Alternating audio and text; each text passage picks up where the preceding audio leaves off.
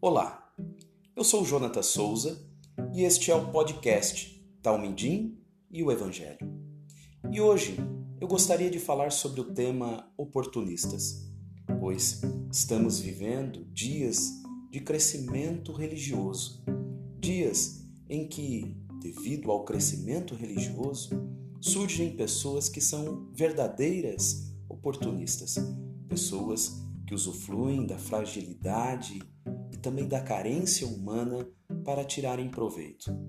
Esta é uma realidade que Jesus, em seu ministério, também chamou a atenção, pois no capítulo 23 e versículo 14 do Evangelho de Mateus, há um texto em que Jesus ele censura, Jesus ele adverte os religiosos do contexto, religi do contexto judaico e diz a seguinte mensagem: Ai de vocês, mestres da lei e fariseus hipócritas.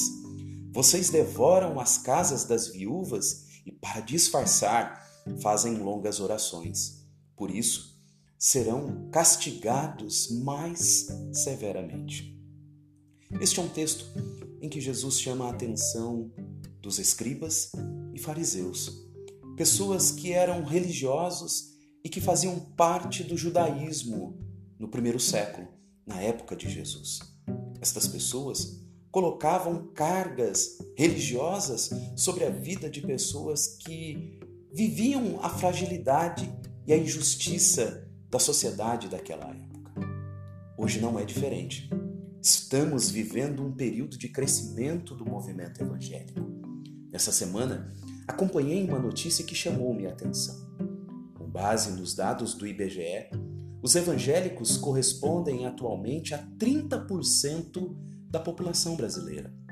A projeção dos números de evangélicos no Brasil indica que esse público deve ultrapassar o total de seguidores da fé católica no país em 2032. Mediante o crescimento, surgiu-me a pergunta: devido às várias formas de expressar a fé evangélica, Afinal, a fé evangélica é um grande mosaico e, as, e também as suas várias denominações. Quem são esses evangélicos que crescem? Como expressam a sua fé? O texto do Evangelho de Mateus pode nos ajudar a analisar a identidade e as expressões de fé de alguns destes líderes destes movimentos. A narrativa de Mateus analisa as práticas dos que se julgavam representantes de Yahvé e falavam em seu nome e se apresentavam como os únicos intérpretes das Sagradas Escrituras. Os religiosos usavam de sua autoridade para se aproveitar das fragilidades das pessoas. Na tradição de Israel, o órfão, o estrangeiro, a viúva e as crianças são espécie de símbolos de todos os que devem ser cuidados, jamais explorados.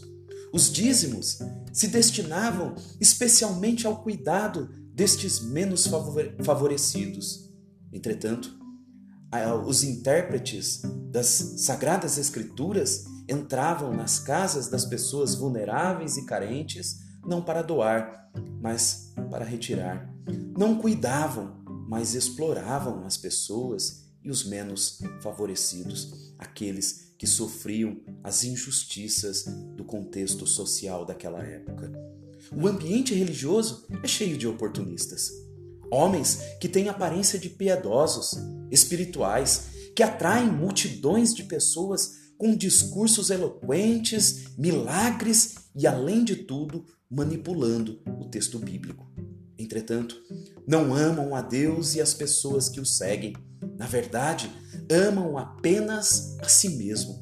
Infelizmente, esse fenômeno é milenar. Homens que exploram a ignorância, a culpa, o medo, as injustiças e as fragilidades dos sofredores. Que tipo de movimento estamos testemunhando o crescimento? Que tipo de pessoa ou que tipo de movimento evangélico está crescendo na atual situação do nosso país?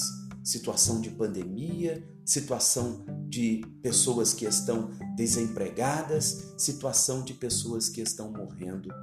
O movimento de Jesus, que trilha a doação e a entrega, podem nos ensinar quem são os evangélicos que crescem e os evangélicos que realmente cumprem e andam no caminho do Senhor.